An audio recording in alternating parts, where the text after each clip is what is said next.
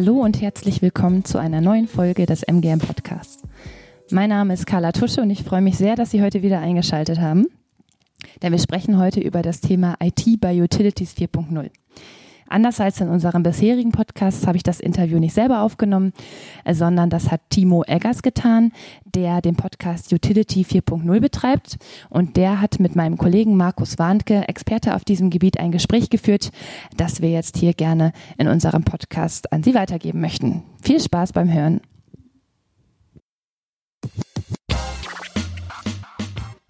Willkommen bei Utility 4.0 der neue Podcast über die digitale Transformation der Energiewirtschaft.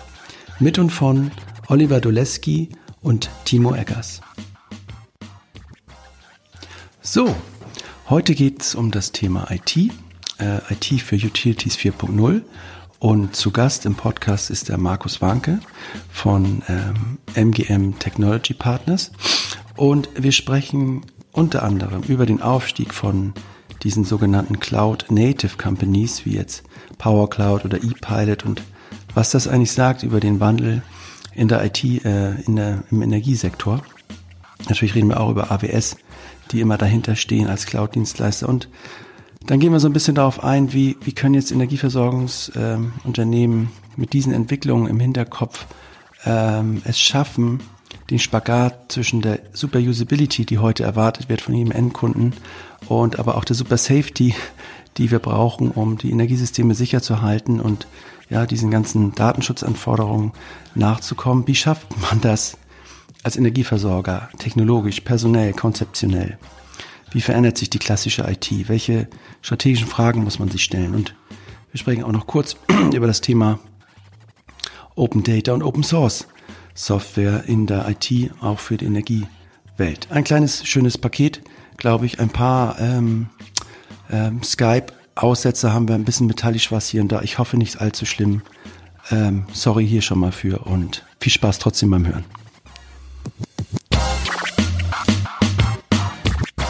Ich habe hier ganz nett am Apparat und ähm, via Skype äh, den Markus Warnke äh, von MGM, was MGM ist und was das für ein Unternehmen ist, da kommen wir noch drauf. Ähm, der Markus hat mit seinem Kollegen, dem Olaf Terhorst, ähm, etwas geschrieben, sehr grundsätzlicher Art. Und zwar heißt der Artikel, sein Beitrag, die Rolle der IT für die Utilities 4.0. Und dann gibt's noch so einen schönen Untertitel, vom nachgelagerten EDV-Dienstleister zum gleichberechtigten Teil des Business. Darüber sprechen wir jetzt und ähm, ich freue mich sehr, Markus, dich begrüßen zu dürfen. Mal kurz testen, ob deine Stimme auch äh, ankommt hier. Sag mal was. Ja, ja, schönen Abend, Timo. Ja, guten Klasse. Abend. Freue mich sehr, dass wir, dass wir das machen und über, ja. über dieses äh, etwas exotische Thema sprechen, was aber gar nicht so akademisch ist, wie der Titel jetzt vielleicht klingen mag. Ja, in diesen Büchern ist das immer ein bisschen bisschen kommt das so rüber. Zur, zur Info noch für die Hörer. Ich bin in Köln, äh, der liebe Markus ist in Bonn. Wir hätten uns also auch irgendwie direkt treffen können, aber wir haben uns entschieden, das jetzt hier mal über, über Skype zu machen. Und ja, also es geht um die Rolle der IT und es geht aber auch um den Markus Warnke. Und äh, ich frage am Anfang immer so ein bisschen, Markus, wer du so bist. Du hast mir das eingangs schon ein bisschen erzählt. Vielleicht kannst du es den Hörern auch nochmal sagen. Ich finde es einfach immer interessant zu wissen, was sind das für Menschen, die so verrückt sind, so einen, Buch da, so einen Buchbeitrag zu schreiben und, und was treibt die so an? Da kannst du mal ein paar Worte zu deiner Person äh, erzählen. Ja, gerne, klar. Also Markus Warnke, das hatten wir schon, komme genau. aus Hamburg, ähm, bin Schön. in einer Firma, ja, aus dem wunderschönen Hamburg, äh, Wahlheimat, mhm. schon seit äh, 30 Jahren. Ähm, arbeite in einer, in einer Firma, in der MGM Consulting Partners. Das ist so eine Consulting-Firma, die in, unter anderem in der Energiebranche unterwegs ist, aber eben auch viel mit IT-Dienstleistern. Deswegen passt das. Es gibt so eine gewisse inhaltliche Schnittmenge. Mhm. Ähm, in einem Management-Team mit dem Olaf Terhaus zusammen und wir haben irgendwann gesagt, wir machen so viel in dieser Ecke. Das äh, ist eigentlich ein wichtiges Thema und wir haben mit Oliver Doleski gesprochen, ob er da auch vielleicht sinnvoll findet. Und da haben wir uns zusammengesetzt und diesen Artikel mal zusammengeschrieben, reflektieren so ein paar Erfahrungen der letzten zehn Jahre und einen Ausblick auf die nächsten zehn. Okay, und Markus, wie bist ähm, du jetzt da Berater geworden? genau. Ähm, mhm. Also, also ja, meine Frage war, äh, wie bist du denn da überhaupt reingekommen in diesen, in diesen Beraterjob? Hast du da BWL studiert, klassisch, wie man sich vorstellt, oder wie war dein ich, Weg? Ich bin, ich, ich bin eigentlich so ein bisschen Exot, äh, aber bei uns in der Firma nicht unbedingt, weil wir haben relativ viele Exoten. Äh, in meiner Ursprungsprofession bin ich Diplompädagoge. Ich habe mich also mit Lernprozessen beschäftigt und dann sehr viel mit Lernprozessen von Menschen, ja. aber auch von Organisationen. Und dann kommt man relativ schnell an den Punkt, aha, Personalentwicklung, Organisationsentwicklung, Veränderungsprozesse, Change Management. Mhm. Das sind dann die, die Pfade, die da eigentlich durchaus äh, gut anschließen. Ähm, ich habe eine systemische Beraterausbildung, ähm, das heißt, bin Organisationsentwickler und Coach mit einem systemischen Hintergrund. Bin inzwischen viel auch in agilen Welten unterwegs und ähm, ich habe äh, mein ganzes Berufsleben lang schon irgendwelche äh, Entwicklungsprozesse begleitet und Beratung gemacht. Also jetzt schon mhm. seit 20 Jahren ungefähr und äh, bin seit gut zehn Jahren mit der MGM zusammen unterwegs in der Energiebranche.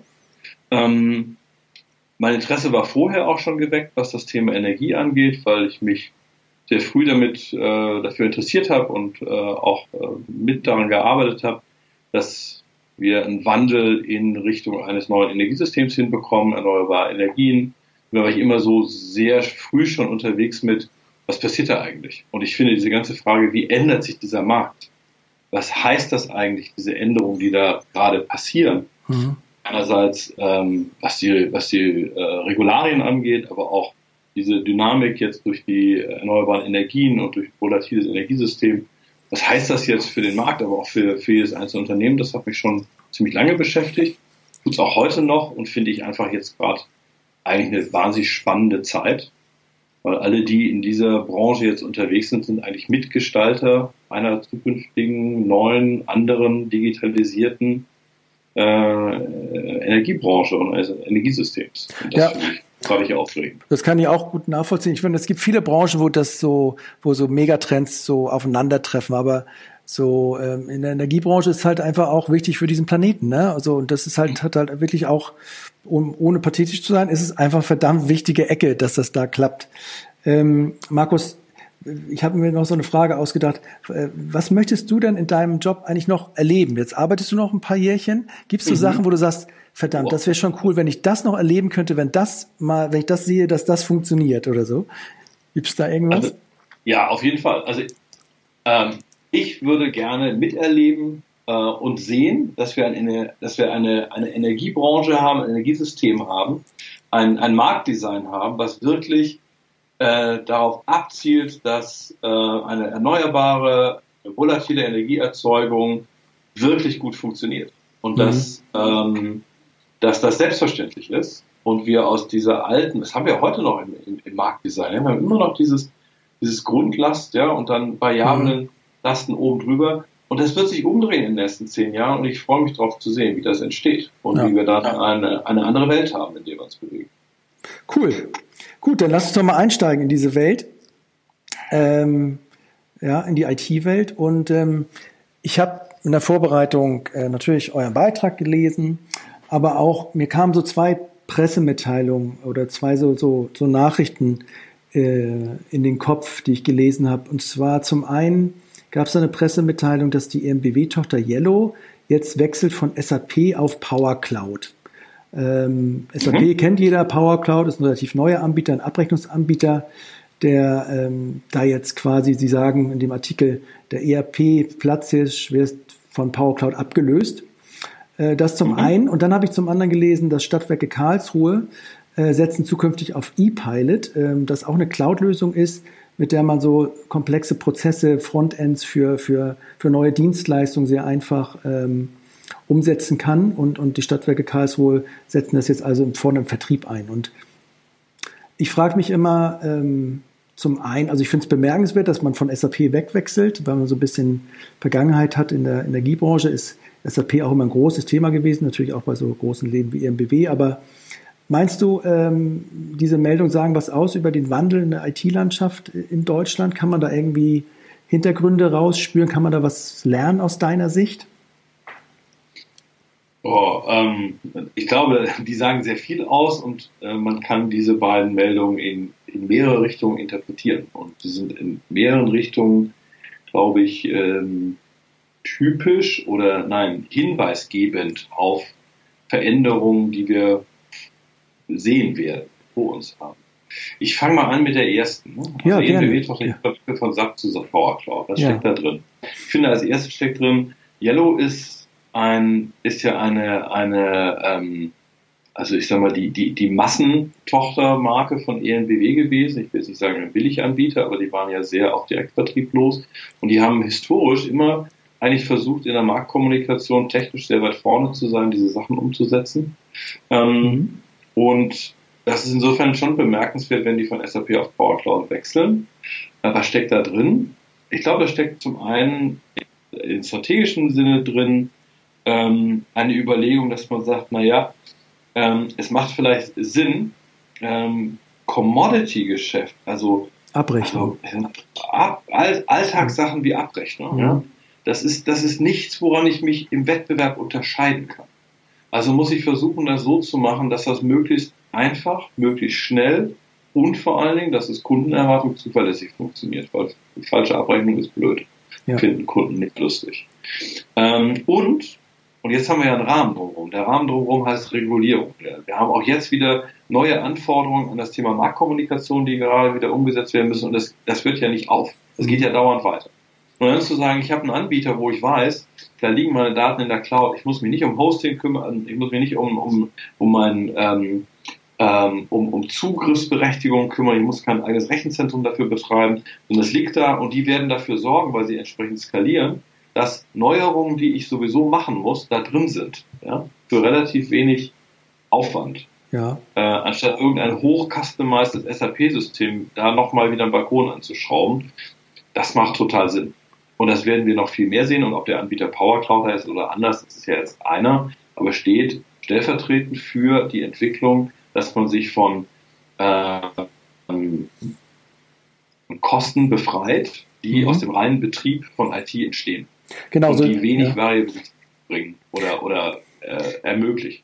Das schreibt er, glaube ich, auch so in eurem Artikel, da ganz hinten schreibt er so, was, was soll man jetzt tun, so ein bisschen, und dann habt ihr geschrieben, so die Wahrheit ist individuell und habt dann so ein bisschen differenziert, große Versorger, kleine, mittlere, und bei den Stadtwerken habt ihr dann zum Beispiel auch gesagt, dass ihr so Backoffice-Prozesse empfehlt, da in so eine Cloud-Lösung zu legen. Ist mhm. es denn, ist es dann eigentlich immer so, äh, diese AWS, diese Amazon Cloud, oder gibt es da auch eigentlich andere, andere Modelle, oder ist das immer äh, heutzutage einfach so State of the Art, dass man alles da bei, bei Amazon oder vielleicht bei Microsoft ähm, äh, in die Cloud bringt? Nee, nee, also ich glaube, die Frage ist eine andere. Die Frage ist tatsächlich eine, möchte ich bestimmte Dinge selber betreiben oder möchte ich sie in die Cloud legen? Das ist die Kernfrage. Ob das dann eine Amazon Cloud ist oder ähm, eine, eine Power Cloud oder irgendein anderer Cloud-Anbieter ist eigentlich erstmal zweitrangig. Aber ich betreibe ähm, das doch auch, wenn ich, also nur, sorry, wenn ich so reinkriege, ja. aber ähm, ja. auch wenn ich das jetzt bei, bei Amazon oder bei so einem Cloud-Anbieter hoste, ich muss es ja zum Teil oder kann es ja dann immer noch selber betreiben. Ne? Das ist ja dann immer jetzt auch so dieses ja. IT-Differenzierungs-Chinesisch. Äh, ne? Was ist jetzt mit drin, was nicht mit drin?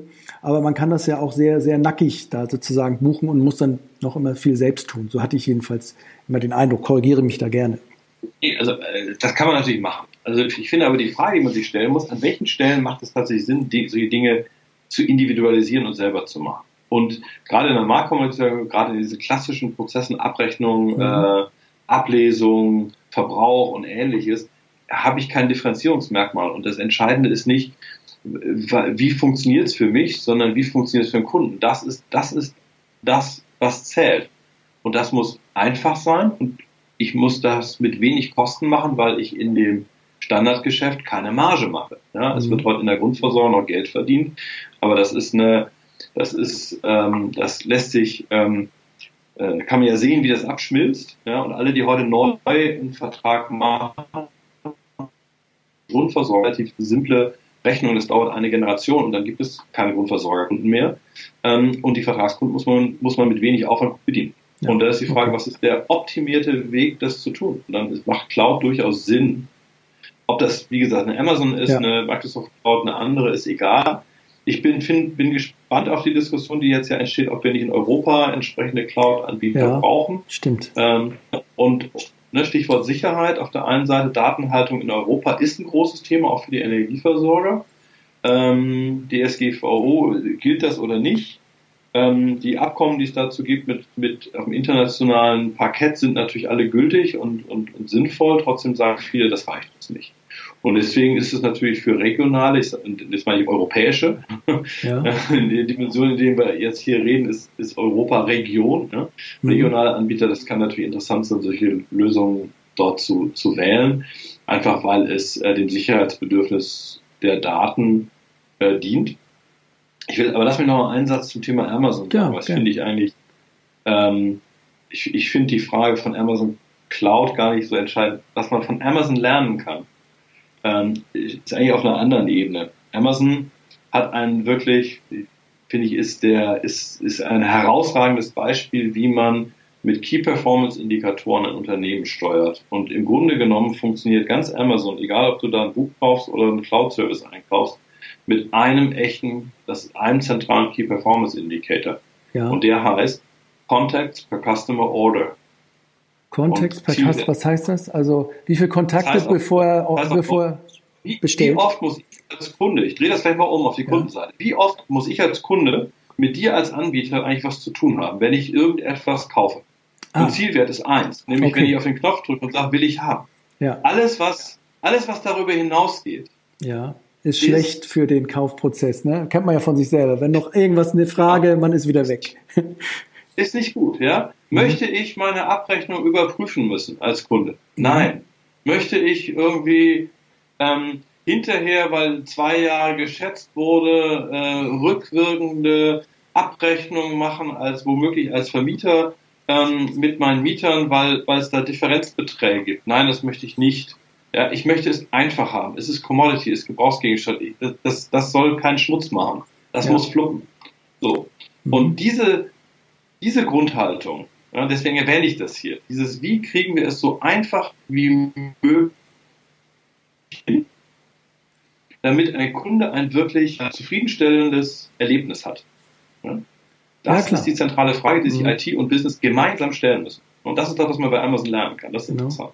Und was ich auch gelernt habe, als ich mich mal auf einer Veranstaltung bei denen war, die haben halt irgendwann, sind sehr gewachsen, haben dann auch einen riesen Monolithen gehabt, so wie dieses Wort für große IT-Strukturen in Form einer Website und haben eigentlich dann alles klein gehauen, weil sie gemerkt haben, dass es viel zu starr war und haben alles in kleine Mini, Mini, Mini-Teile wieder zerlegt, die jetzt ähm, ja, miteinander kommunizieren, in Microservices ähm, äh, zerlegt und die, die kommunizieren jetzt, laufen miteinander und können halt sekündlich auch abgedatet werden. Da kann man jetzt überspitzt gesagt nur einen Button, den man jetzt verändern will in der Farbe, den kann man sofort updaten und muss nicht warten, bis ein großes Release wieder da ist. Das war wohl, glaube ich, auch ein Erfolgsfaktor bei denen.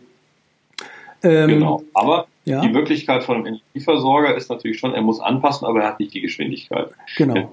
Also, ne, also nicht alles ist dann auch gültig, sondern in, in dem Kontext ist es natürlich schon, muss man gucken, was, was brauchen wir, also wie viel Variabilität das ist, glaube ich, so massiv, wie wenn ich so einen Monster-Online-Shop betreibe. Mhm. Aber trotzdem ist es ganz wichtig, sich zu überlegen, alles, was ich heute baue, muss ich morgen verändern und wie aufwendig ist das eigentlich?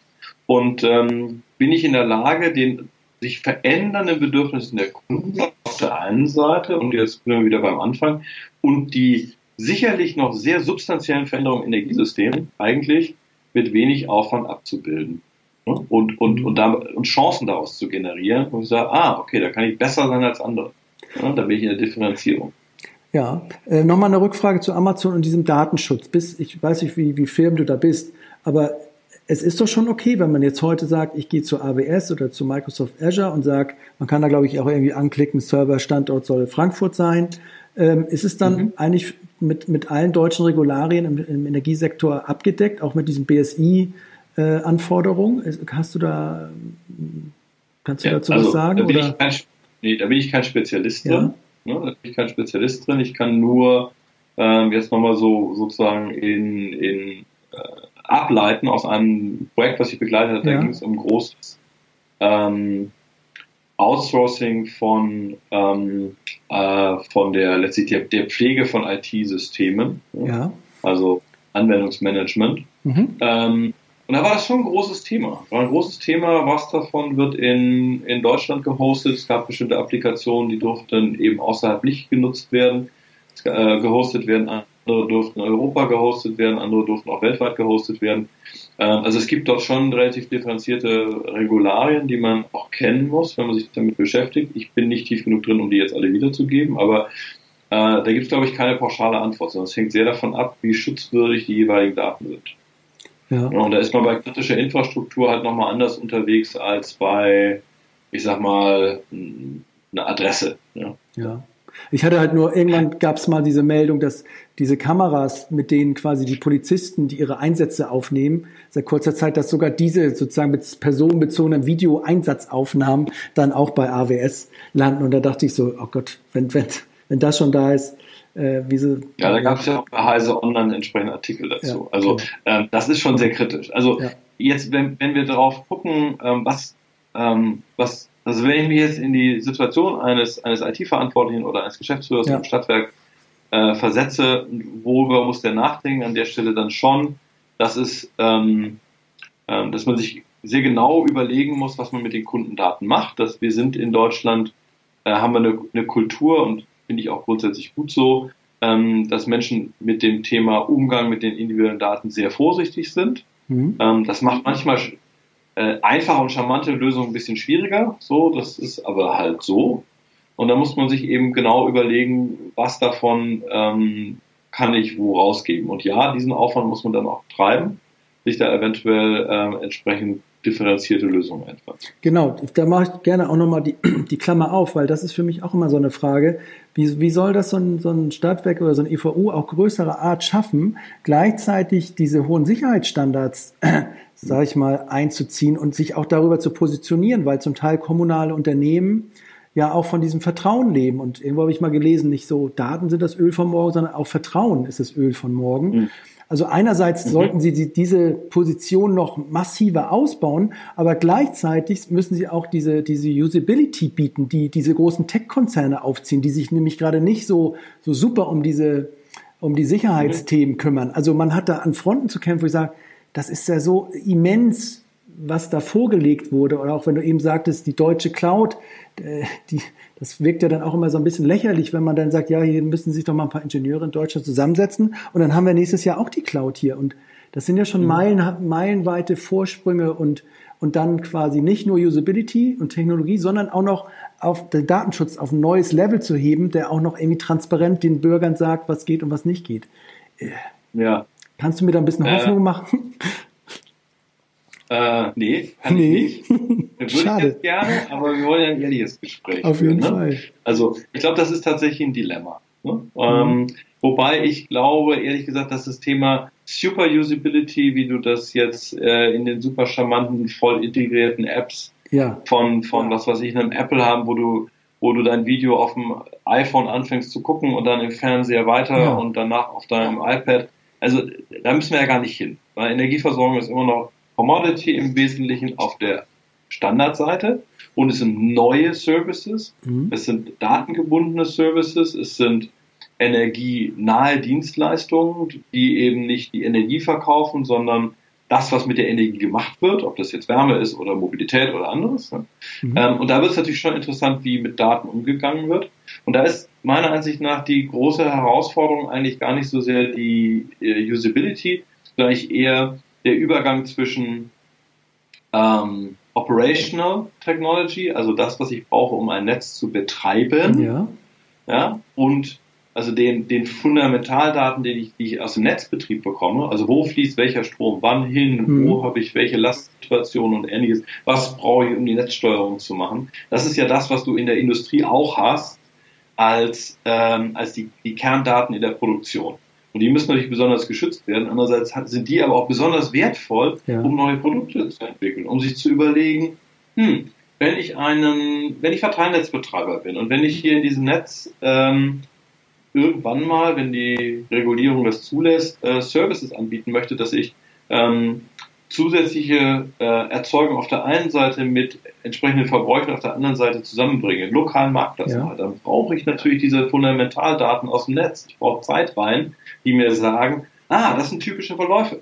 Also um die Zeit, an solchen Tagen, wenn die Sonne scheint, äh, habe ich die Produktion und wenn, was weiß ich, wenn, ähm, wenn bestimmte Maschinen in den drei größten Betrieben hier im, im Ort angefahren wird, Vollbelasten im Netz nicht irgendwie abfedern muss. Diese Dinge zu wissen, ermöglicht ja erst, äh, Preise zu entwickeln für netzdienliche Angebote. Ja. Also für die einen Regeln runter, die anderen Regeln rauf mhm. oder umgekehrt.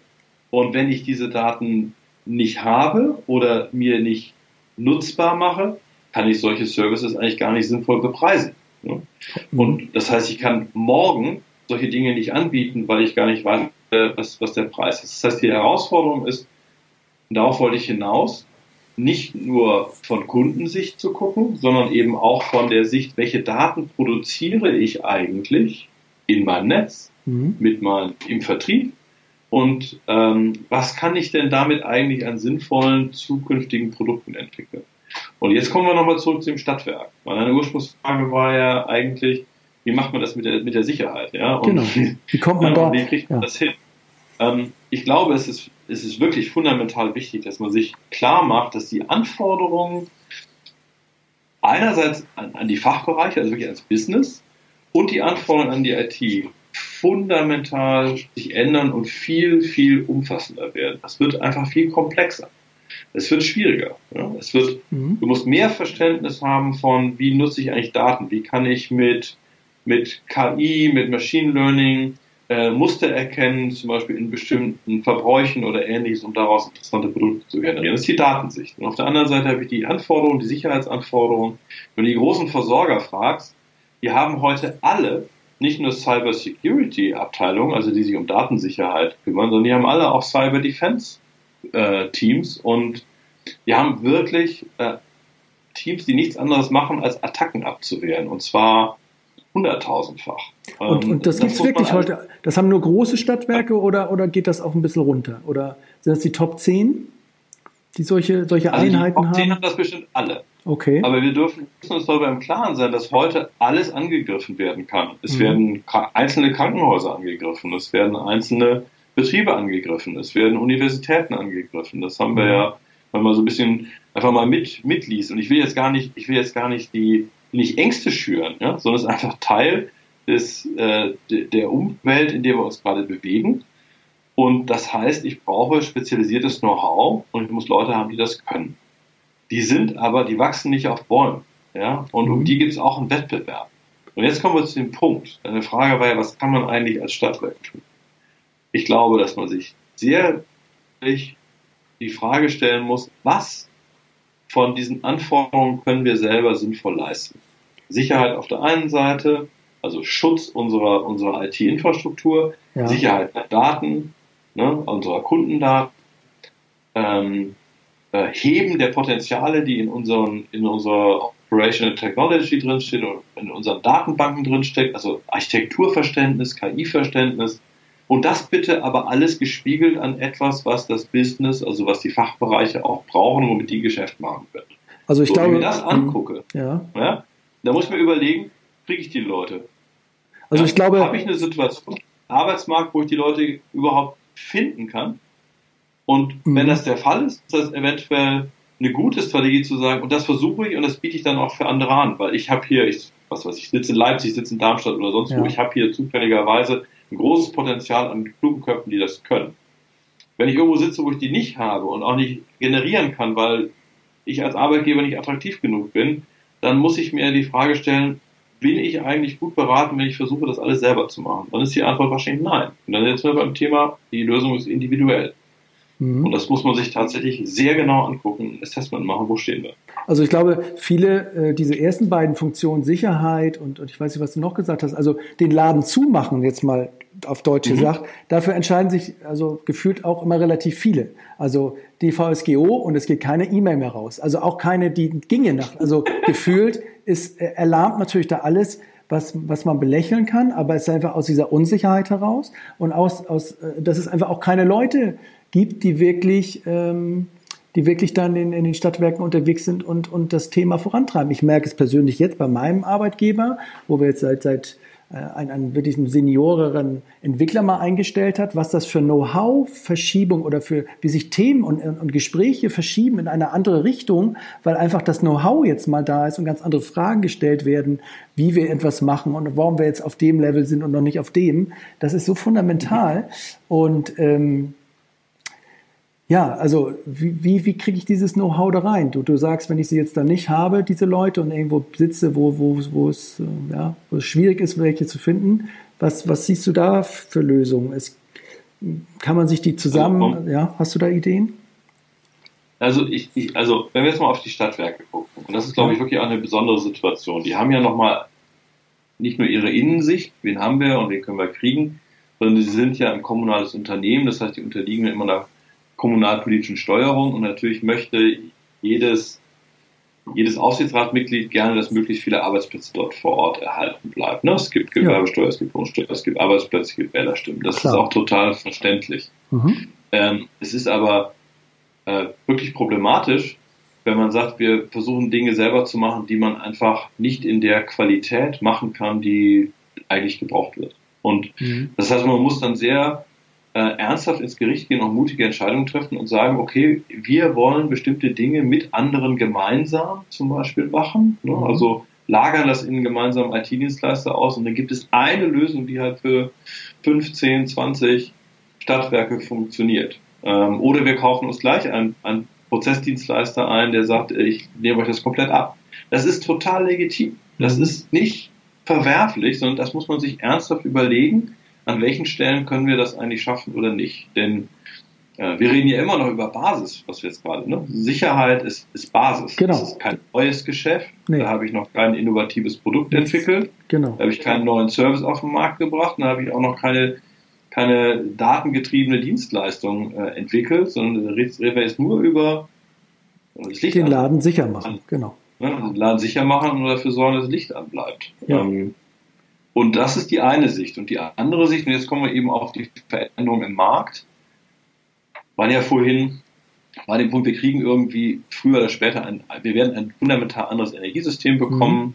Das mag politisch noch ein paar Wolken machen, aber es gibt eine klare Richtung, die sagt, wir wollen Großmaß an Erneuerbaren haben. Großmaß Erneuerbare heißt volatil volatile Erzeugung heißt volatiler Verbrauch. Ich muss das irgendwie miteinander in, in Verbindung bringen. Das sind alles datengetriebene ähm, Steuerungslogiken, die dahinter liegen. Das muss man entwickeln, das muss man, muss man Services entwickeln, mhm. muss Preise für Netzdienlichkeiten äh, errechnen und, und das ermöglichen und auch noch andere Nutzungsszenarien für Energie äh, entwickeln. Und das braucht Kapazität. Und jetzt kommen wir auf einen Punkt, den ich ganz wichtig finde. Wir müssen nämlich diese Dinge gemeinsam denken. Das heißt, IT und Business, und das ist ja auch eine wichtige These in unserem Artikel, sind eins. Das ist nicht mehr, das Business weiß, wie es da draußen aussieht. Und die IT ist der interne Dienstleister und die machen dann, mal mhm. besser, mal schlechter, mal geliebt, mal ungeliebt, ja. ja. je nach Erreichungsform, sondern man steht gemeinsam mit dem jeweiligen Wissen um, was kann ich eigentlich aus Daten machen, das wäre dann die IT, und was macht eigentlich der Markt und die Kunden, das ist dann eher das Business, nebeneinander und schaut einerseits in Richtung Kunden, was und, das heißt, man, auch die IT muss ein bisschen was verstehen, wie, wie funktioniert eigentlich dieser Markt, ja. Mhm. Und man guckt in Richtung Daten, was können wir da drauf machen? Ja, welche interessanten Dinge können wir denn eigentlich mit unseren Stammdaten machen, mit unseren Verbrauchsdaten, mit so, was kann man daraus entwickeln? Und das mhm. geht nur gemeinsam. Und wie, wie sieht so eine Organisation dann aus? Wie muss man sich das vorstellen? Also meine, ich habe mein klassisches Energieversorger mit den ganzen fachlichen Businessabteilungen und ich habe vielleicht meine, meine IT noch irgendwo anders. Wie, wie kann, muss ich mir das so im Alltäglichen vorstellen? Jetzt so ganz, ich gehe morgens zur Arbeit. Hab ich, hat dann jedes fachliche Team auch ähm, dann seinen IT-Architekten dabei, sein Data, Scientist, sind die dann in diesen sogenannten cross-funktionalen Teams dann immer so zusammen und können weite Strecken selbst lösen? Oder wie muss man sich das vorstellen, dieses Zusammenrücken wieder von IT und Business, sage ich mal? Das, was du skizzierst, ist, wäre eine wirklich sehr fortschrittliche Form, okay. das zu organisieren. Mhm. Ne? Also, ich würde einen Schritt zurückgehen. Heute ist es oft so, es gibt halt eine IT-Abteilung und die hat dann vielleicht Businesspartner, die sich um bestimmte ähm, Fachbereiche genau. besonders kümmern. Die einen wissen, wie Finance tickt, die anderen, was das Netz braucht und so weiter. Ähm, das ist ja schon mal eine, äh, eine, eine differenzierte Form der, der Leistungserbringung, die durchaus sinnvoll ist und wo mhm. andere auch noch einen Weg hin haben, die überhaupt äh, hinzustellen. Das ist ja mitunter auch noch, noch gar nicht mal so weit entwickelt. Mhm. Die zukünftigen Szenarien, die man, die man versucht aufzubauen, ist in der IT nennt man das dann DevOps. Ich finde das zu kurz, aber das sind sozusagen die Developer, Zusammen. die auch Operator sind. Mhm. Ne? Also mhm. die, die sowohl wissen, was brauche ich, damit die Systeme funktionieren, also laufen, ne? mhm. ne? und was brauche ich, um sie zu verändern. Ja. Ähm, der Gedanke dahinter ist, dass die Welt um uns herum sich so schnell bewegt, ähm, dass es notwendig ist, dass ich ganz eng zusammenarbeiten muss mit denen, die wissen, was, wie kann und muss ich ein IT-System verändern, und zwar auch Architekturen verändern, Vorgehensmodelle mhm. und denen, die, die eben diesen Markt beobachten. Und eine Struktur ist die, die du gerade gesagt hast, das versuchen jetzt immer mehr, nein, es versuchen die Ersten, ja. sagen wir mal so, mhm. die Ersten machen, wir brauchen dieses IT-Know-how, wir brauchen die Architekten, wir brauchen die Systemingenieure in, in den Fachbereich. Wir brauchen die in einem crossfunktionalen Team, die gemeinsam Tag für Tag zusammenarbeiten und auch die Fragestellungen, die dort entstehen, gemeinsam beantworten. Das wird gerade versucht. Okay. Und ich halte das für den richtigen Weg. Ne? Und aber viele aber sind noch gar nicht, sind ganz weit weg davon. Also ich hätte jetzt mal so ge, dir eine Frage nochmal rüber ge, geschickt. Wo, wo, wo siehst du jetzt heute die IT bei den Utilities? Also auf einer Skala zwischen, ja, keine Ahnung, komplett rückständig, gut genug, auf der Höhe der Zeit. Ich weiß, du bist jetzt in dem Business drin und man will ja auch nichts blamen, aber es ist, wenn ich so raushöre, schon für ganz viele noch ein ganz weiter Weg, oder? Also ich glaube, bei den Kategorien, die du gerade genannt hast, ähm, wenn du durch die, was sind das, 1200 Versorger oder so ja. in Deutschland fährst, von den, von den Mini-Stadtwerken mit 1000 Zellpunkten bis zu den großen, die irgendwie jetzt europaweit 50 Millionen Kunden bedienen, ähm, hast du alles davon. Alle Darreichungsformen. Also mhm. es gibt, glaube ich, welche, die sind wirklich noch in versuchen, sie in der Steinzeit zu retten. Äh, ich glaube, dass viele in so einem mittleren Level sind, dass sie sagen, okay, wir haben eine IT-Abteilung, die ist vielleicht auch schon gut strukturiert, die ist vielleicht mhm. auch schon an dem Punkt, dass sie so einem industriellen Fertigungsmodell folgt. Das heißt, man überlegt sich, was muss man tun, um äh, die, um, um, um IT-Betrieb optimiert zu machen, was lagern wir aus, was machen wir selber. Ähm, und die haben eine, eine, zweite Ebene dann drin, die, die dafür sorgen, dass Dinge verändern, sich ver, also veränderbar werden, die die mhm. Projekte machen. Das ist schon so eine, wie ich finde, schon eine, eine gut differenzierte IT-Funktion, die äh, schon relativ viel Variabilität ermöglicht, dass man eben sagt, wir trennen Veränderungen, also change the business und run the business, also Betrieb. Ähm, nur da muss man den Übergang halt gut hinkriegen.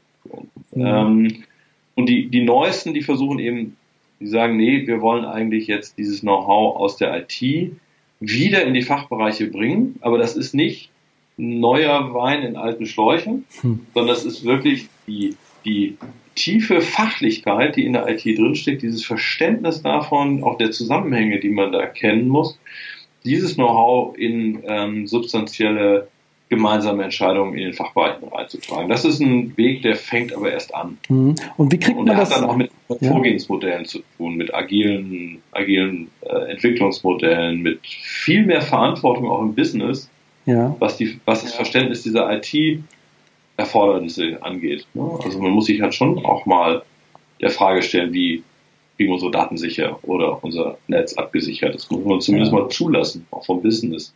Ja, und ich frage mich immer, wie man es wie man es hinkriegt, dass es, also man hat ja immer Bereiche, die müssen sicher laufen, die müssen stabil laufen und man hat andere Bereiche, wo man experimentiert und ausprobiert, wo man schnell mal irgendwo ja. sich was bucht, seine Daten rausgibt. Es ist einem alles quasi egal, was in der anderen Welt, äh, wo, wo, wo da sich die, die, die Nackenhaare hochstellen würden, was man da alles macht. Man mhm. kennt es ja selber, wenn man irgendwas ausprobiert. Mhm. Man kann ja auch als Privatanwender oder auch, auch in der Firma an der IT vorbei, kann man ja so einiges bewegen, wenn man das will und eine Kreditkarte hat. Wie kriegt man das so zusammen, ja, frage ich mich immer. Äh, dieses, ja, jetzt, jetzt setzt mal den Hut auf, alles ist möglich und wir probieren in kleiner, in einem kleinen Kreis mal so ein paar Sachen aus. Und jetzt ziehst du wieder einen anderen Hut auf, wo du sozusagen ganz stabil, ganz traditionell so und ganz sicher irgendwas machst. Dieses, mhm. geht das zusammen? Also, es gab ein Modell, was über viele Jahre auch viel diskutiert wurde, dieses äh, IT of Two Speeds. Was genau, genau das, das, das du gerade mhm. formuliert hast, eigentlich äh, als zum Credo hatte, dass man sagt hat, es gibt eine Logik auch des, des Umgangs mit, ähm, die, da geht es eher darum, dass Dinge stabil sind. Also was aus Kundensicht oder aus, aus Fachpreissicht, IT ist super, wenn man nichts davon merkt. Ja? Läuft. Ja. Worum geht's? IT läuft. Mhm. So, das ist eine Sicht, möglichst wenig Veränderung, möglichst, äh, möglichst stabile äh, Leistungserbringung. Genau. Und dann versucht man halt Dinge zu verändern. Und das ist durchaus auch ein valides Vorgehen, dass man sagt, äh, man versucht beides zu parallelisieren. Wichtig ist, dass man dann für beides klare Regeln hat. Was ich oft beobachte ist, ja, lass uns mal was ausprobieren. Wir machen jetzt einen Projektantrag und dann geht dieser Projektantrag durch ein Portfolio-Gremium und dann und dann gibt es irgendeinen, der dafür verantwortlich ist und der möchte gerne einen Erfolg haben und deswegen sind diese Projekte dann auch anfangs erfolgreich mhm. und dann macht man dann weiter und dann kommt man in so eine Spirale rein, wo man 15 oder 20 Dinge auf den Markt bringt, bis zum Kunden raus und dann hier ein bisschen Service und da ein bisschen mhm. Service und sich dann im Jahr fragt, womit verdienen wir eigentlich Geld? Mhm. Und im Sinne von Innovationen kann man von den großen Playern von den Amazons, aber auch von anderen auf jeden Fall lernen, dass Innovation in dem Sinne heißt, viel ausprobieren und ganz viel wegwerfen. Ja, ja. Weil die Idee einer schnellen Entwicklung heißt ja, ich probiere ich am Markt und wenn es nicht taugt, okay, fundamentale Veränderung oder weg damit.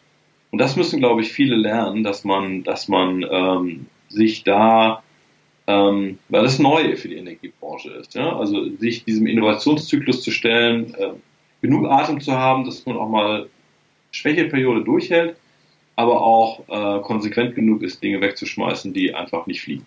Ja, es gibt diesen tollen Satz von Steve Jobs, irgendwie Innovation heißt zu tausend Dingen dann irgendwie Nein sagen. Und ich kenne es aus der eigenen Erfahrung, man fängt halt viel lieber Dinge an, mhm. Also dieses, ne, und, und, und, vergisst aber darüber hinaus auch mal so sich angefangene Dinge wieder anzugucken und die wieder auch einzustellen. Ne? Und weil weil es einfach auch, äh, ja, es ist einfach viel angenehmer, immer neue Sachen machen. Und gerade wenn man aus so einer traditionelleren Branche kommt oder aus traditionelleren Zeiten, äh, geht das Pendel ja erstmal in die andere Richtung. Viel probieren, viel machen, viel. So, und jetzt sagen alle wieder, ja, aber du musst auch wieder was wegnehmen und musst wieder Fokus finden. Das ist natürlich auch ein, äh, ne, das geht, das Pendel schwingt ja mal so, mal so. Und man, ich kann mir schon vorstellen, dass manche ja, sich fragen, ja, was soll ich denn? Ich hab doch jetzt erstmal viel Neues gemacht und jetzt sagt man ihm wieder, ja, aber du musst auch wieder Dinge weglassen. Aber es, ich sehe es wie du, es ist so wichtig, weil irgendwann weißt du gar nicht mehr, warum du gewisse Sachen machst und mit, wen, mit welchen Sachen du Geld verdienst und hast dann auch keine Ressourcen mehr, das dann da reinzustecken. Ne? Das Ressourcenthema ist, ist definitiv eins, also nicht nur Zeit, sondern auch eben äh, Leute, die das dann machen können. Ich glaube, du brauchst einen ganz klar, du brauchst einen Leuchtturm, du brauchst einen True North, du brauchst eine, eine klare Richtung, wo du hinsteuern willst. Und deswegen ist diese, Ne, die Lösung oder die Antwort ist individuell. Ähm, ich weiß, dass viele Stadtwerke das nicht so gewohnt sind, also die, die so, äh, mittlere, die dann sagen, ja, lass uns doch mal eine schnelle pragmatische Lösung finden. Ich glaube, es ist wirklich wichtig, sich zu überlegen, wie können wir zukünftig gut an diesem Markt bestehen? Wo müssen wir uns unterscheiden? Was können wir besser machen als andere? Was für eine besondere Situation? Topologie, ja? Also was haben wir hier eigentlich in unserer Umgebung. Jetzt Netztopologie im Sinne von Technik, aber auch Topologie im Sinne von Geografie. Ja? Also wie, wie, wie, was sind die Rahmenbedingungen, die wir hier haben? Ähm, und wie können wir in diesen Rahmenbedingungen uns richtig aufstellen? Und, und wo kann die IT oder können Business und IT zusammen äh, für eine Differenzierung sorgen, entweder oder für enorme Einsparungen in den Prozessen? Und die Dinge tun wir. Mhm. Ähm, und man kommt um die finde ich, um diese strategische Frage, also kommt man nicht immer herum, man muss sich die nicht ja. stellen. Ja, wird dann halt nur nicht gut. Dann, ja. Aber dann fällt man wirklich, und das glaube ich, unterschätzen viele im Moment, dann fällt man in ein sehr, oder läuft man in ein sehr großes Risiko, weil die Margen werden nicht besser werden und äh, die Anforderungen werden wesentlich höher werden und die Komplexität wird wesentlich höher werden und es gibt immer auch einen, einen bundesweiten Markt, es gibt immer auch bundesweite Player und es gibt immer auch in der Energiebranche wird es irgendwann, oder gibt es ja auch heute schon, ähm, schnell wachsende Startups, die einem das Batteriespeicherthema äh, komplett aus der Hand nehmen. hm. wie, wie Sonnen GmbH. Da muss man jetzt erstmal wieder gegen ankommen, gegen solche Player. Es geht jetzt nicht um den einen, ne, aber es hm. sind solche Player. Und ein Stadtwerk muss für den Kämmerer Geld verdienen und muss quersubventionieren, andere Dinge, die die Stadt macht. Und man kann es sich nicht leisten, in der Energie, im Energiebereich dann irgendwann zu merken, wir verdienen kein Geld und wir haben nichts mehr in der, in der Tasche, um uns noch angemessen zu verändern. Ja, und das ist ein äh, ernstzunehmendes ja. Risiko. Ja, und ich frage mich oft auch, auch wenn man das, also gibt es überhaupt so viele Differenzierungsmöglichkeiten für 900.000 Unternehmen, die im Kern immer mal das Gleiche gemacht haben, die natürlich jedes Mal in einer anderen Stadt sind, aber also kann das überhaupt funktionieren, dass man sich auch, wenn man alles auslagert, was der Kunde nicht sieht und sich vorne versucht zu differenzieren, kann das pro, ja, pro Stadt kann das so großartig anders sein? Klar, ich weiß nicht, kann auch sein, dass es so, so passt, dass diese, diese regionale städtische Verbundenheit, dass das trägt, ja. Ähm, ja ich, ich glaube, also, hm, wenn ich jetzt, das, was ich jetzt sage, werden vielleicht manche nicht so gerne hören, aber ich glaube, mhm. man muss, da ehrlich, muss ich da ehrlich machen an der Stelle. Ich glaube, dass die Anforderungen, die die Energie, also die Veränderungen in unserem Energiesektor mit sich bringen, eigentlich nicht erlauben, dass da 1000 oder 1200 überleben. Das halte ich für unwahrscheinlich. Mhm. Es gibt so viele winzig Mini Miniaturstadtwerke, die es halt gibt, weil, sie das, weil das tradiert ist, weil das auch schön ist, ähm, weil die Leute es gewohnt sind. Ja? Mhm. Aber es hat eigentlich weder volkswirtschaftlich noch betriebswirtschaftlich so einen richtigen Mehrwert. Ähm, betriebswirtschaftlich hält es halt ein paar, ein paar Stellen in der Stadt. Ja.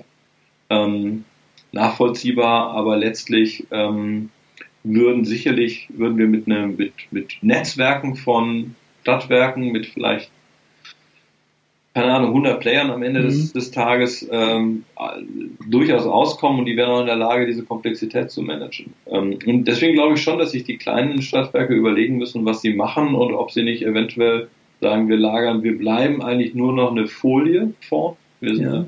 noch eine Marke ja, ein komplettes Stadtwerk, was wir White Label, also was wir, was, was jemand anderes uns erbringt. Und da kleben wir unser halt Klein-Kleckersdorfer Stadtwerk-Label drauf. Aber es macht jemand komplett anderes. Das wäre auch ein legitimer Weg, das zu tun.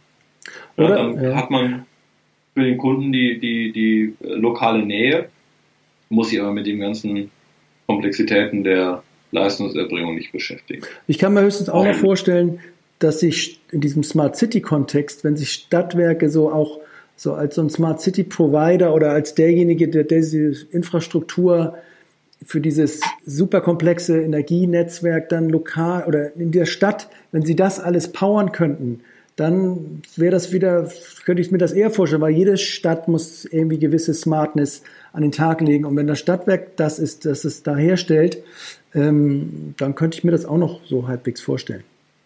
Ähm, gut, also jetzt da steckt wahnsinnig ja? viel Musik drin. Also, also vielleicht noch ganz, ganz ja. kurz dazu gesagt, da steckt wahnsinnig viel Musik drin. Smart City ist das eine. Ähm, aber letztlich spielst du damit ja auch das ganze Thema ähm, Sektorkopplung an. Also ja. äh, und, und das wird ein ganz großes Ding sein, weil wenn ist ganz klar, wenn wir volatile Erzeugung haben, dann müssen wir, werden wir Situationen haben, wo wir Energiesenken brauchen, also wo wir, mhm. wo wir den Strom, der, den die Windräder und die Solaranlagen produzieren, irgendwo hinbringen müssen. Und dafür, das ist äh, der klassische Moment, wo ich versuche, den Energieträger zu wechseln und aus einer solchen Sache eben Mobilität zu machen oder Wärme zu machen oder irgendetwas anderes zu machen, was anderweitig nutzbar ist als Energie. Und das ist natürlich schon ein großes Thema, wo Städte ähm, einfach durch die Dichte des, der Nachfrage von solchen Services einen riesen Vorteil haben. Und Elektromobilität wird dazu im Kern gehören, das ist gar keine Frage. Mhm. Was hältst du noch so von so Themen wie Open Source Software und Open Data? Also, dass man zum Beispiel, also ich meine bei diesem Open Source Software, dass man sich so ein bisschen unabhängiger macht von so großen Tech-Konzernen, die jetzt auch im Smart City-Umfeld natürlich damit Macht auf, auf die Städte zugehen, die Siemens, die, keine Ahnung, die auch äh, internationale Konzerne, die einfach sagen, hier, nehmt das alles von uns und da gibt es ja auch so eine Gegenbewegung schon. Und zum anderen das mhm. Open Data, dass man auch die ganzen Daten, die man dann erhebt in so einer Stadt, in so einer Smart City, dass man das auch äh, sehr transparent für die ganzen Bürger äh, zur Verfügung stellt und jeder sieht, was mit welchen Daten gemacht wird und wenn ich es nicht mehr möchte, dann wird es auch nicht mehr getan. wie siehst du dieses mhm. Thema Open, sage ich mal? Also Open, Open Source, ähm, also ich, ich gucke da wirklich streng, streng ähm, organisatorisch, technisch drauf. Und ich mhm. sage mal, Open Source hat ja auch so eine politische Komponente, wir wollen gegen die Großen sein, was ich ein legitimes Anliegen finde, aber keinen ausreichenden Grund für eine Entscheidung. Mhm. Ähm, das heißt, aus Sicht von einem Stadtwerk oder von einem Betreiber oder von einem Nutzer ist immer nicht die Frage, habe ich einen Vorteil, wenn ich mich, wenn ich mir das Risiko eingehe, zu einem Großen zu gehen und dann auch letztlich so ein, so ein, ähm, äh, so ein Login-Effekt zu haben, genau. also auf einmal eingesperrt zu sein in dessen Systeme. Mhm. Das ist das Risiko und das muss ich ernsthaft bewerten. Ähm, und auf der anderen Seite habe ich Vorteile mit Open Source, weil ich dann gerade was das Thema Datensicherheit angeht, weiß, das, was, was da passiert, haben andere, und zwar unabhängig überprüft und genau. es ist jederzeit, jederzeit äh, äh, feststellbar, was das taugt oder ja. nicht. Das, das ist eine, das ist eine wichtige Abwägung. Das ist eine wichtige Abwägung, aber das ist meiner Meinung nach eben keine politische Klein gegen Groß, sondern das sind verschiedene äh, Risiken, die mhm. man, die man abwägen muss und, ähm, und sich dann auch zu einer Entscheidung bekennen kann und sollte.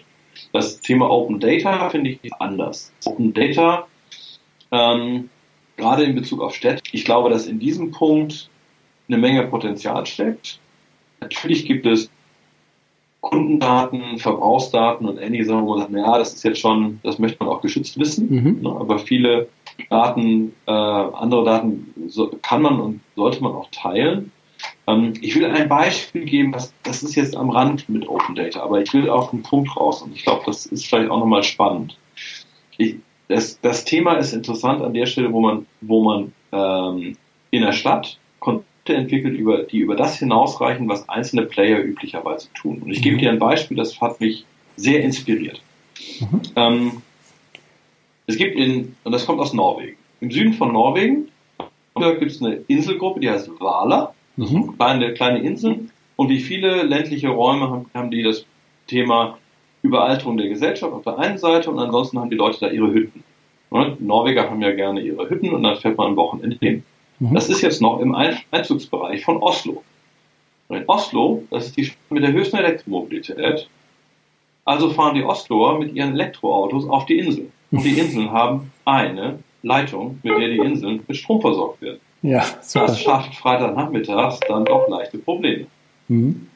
Wir müssen eigentlich in diesem fast schon Inselnetz irgendeine Form finden, wie wir sinnvoll ähm, den Verbrauch von Strom so steuern, dass das, dass das machbar ist und wir keine zweite Leitung legen müssen. Mhm. Und dann haben sie verschiedene Akteure da an einen Tisch gebracht und natürlich hätte das sehr viel Geld gekostet, man hätte ja dieses ganze Netz eben äh, vollständig äh, mit den Verbrauchsdaten regel- und steuerbar machen müssen, ähm, haben dann einen Modellversuch gemacht und dann kam jemand aus der Gemeinde und sagte, fragte, was kann man denn damit machen? Kann man denn dann herausfinden, ob irgendwelche Nutzungen äh, regelhaft ablaufen oder nicht? Und dann sagten die, ja klar kann man das. Also man kann für jeden einzelnes Haus kann man sagen, der hat hier seinen üblichen äh, seinen üblichen Verbrauch oder da ist was anders als sonst.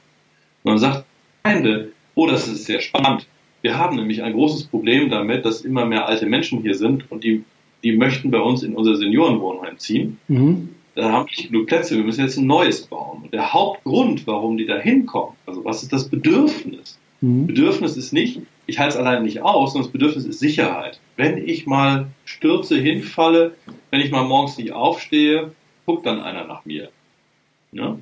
Mhm. Und dann haben die gesagt, naja, natürlich können wir auch im Prinzip für jeden Einzelnen rauskriegen, ne? morgens 9 Uhr geht die Kaffeemaschine an. Und wenn die Kaffeemaschine nicht angeht, klingelt irgendwo ein, klingelt irgendwo ein Notfall. Ja, okay. Und mhm. das, das war ein Grund, weshalb die Gemeinde gesagt hat, das ist spannend, wir investieren hier rein. Das, das löst uns möglicherweise ein ganz anderes Problem. Das hat mit Strom nichts zu tun. Nee, hat so Und solche Verknüpfungen, das ist Energie der Zukunft. Sehr schön. Ja, also das ist so ein bisschen elderly care, ne? So ein bisschen, ich kann am Stromverbrauch erkennen, am Verbrauchsverhalten generell, ob zu Hause noch so alles, alles okay ist. Äh, ja, genau. Ja. ja. Ne, ich kann bei einem Betrieb erkennen, ob die Maschinen übers letzte Jahr irgendwie Verschleißthema kriegen, weil die gleichen Maschinen irgendwie jetzt 10% mehr Strom ziehen als noch am Anfang des Jahres. Okay. Obwohl, ne, Produktion ne, und so weiter. Da gibt es ja ganz viele Möglichkeiten. Und das ist, da, da wird Energie smart. Das ist ein schöner, schöner Satz, der vielleicht ein bisschen zum, zum Ende überleitet, weil wir schon über 50 Minuten jetzt zu einem sehr spannenden Thema gesprochen haben. Äh, ich ich wollte auch noch mal sagen, wir sind jetzt ein bisschen so, so kreuz und quer gegangen. Es gibt auch noch äh, für die Hörer einen hervorragenden kürzeren Podcast ähm, von der Carla Tusche, die auch bei MGM unterwegs ist und den kann man sich auch noch mal äh, anhören. Der geht noch mal so einfach, ist noch mal näher am Beitrag. Wir sind jetzt so ein bisschen gesprungen, was ich sehr interessant fand. Und ähm, ja, Markus, ich glaube, äh, wir können jetzt mal zum Ende kommen. Es sei denn, du hast noch so eine Sache, die da auf dem Herzen liegt, die du mitteilen willst? Mm, na, also, was ist sozusagen, was ist der Impuls oder was ist das, was, was Zuhörer mitnehmen können? Mhm. Ähm, diese, diese digitalisierte Welt der Zukunft ist eine, die uns, die Spaß machen wird, wo es sich lohnt hinzugucken, ähm, wo viel Gestaltungsraum ist, wo viel los ist, ähm, und das macht Freude, diese Entwicklung mitzugestalten. Und wir, die wir alle in dieser IT-Branche irgendwie mit diesen Themen unterwegs sind, wir gemeinsam gestalten das Energiesystem der Zukunft. Entweder wir tun es oder wir tun es nicht. Aber so gut wie wir es machen, wird es dann auch werden. Also du bist positiv, ja, trotz all dieser Herausforderungen und. Absolut. Okay. Absolut. Ich sage nur nicht, dass das jetzt ein Spaziergang ist. Alles klar. Okay, ähm, dann würde ich sagen, ähm, dass ich ganz herzlich danke äh, für das Gespräch am, am späten Abend. Ich hoffe, die, die Aufnahmen kommen von der Qualität rüber. Ich habe ein paar Skype-Aufsetzer hier schon äh, bemerkt, aber wir haben ja noch eine, eine Backup-Lösung. Insofern denke ich, dass wir das irgendwie gut zusammenschrauben können. Und äh, ja, ich nochmal ganz herzlichen Dank äh, an dich, Markus, und auch an deinen Co-Autor, deinen Kollegen, den Olaf Terhorst, der heute äh, hier nicht dabei ist aber der den Beitrag mitgeschrieben hat. Ja, danke an dich und ja, ja. einen schönen Abend. Dir, Timo, ganz herzlichen Dank für, für den Podcast, für den Impuls und dafür, dass du uns äh, hier als Autoren aktiv waren, die 4.0 ähm, Realisierung ähm, auch damit ein Stück zusammenbringst, nochmal anders äh, eine Chance gibst, ähm, die Leser und Hörer äh, für das Thema zu interessieren.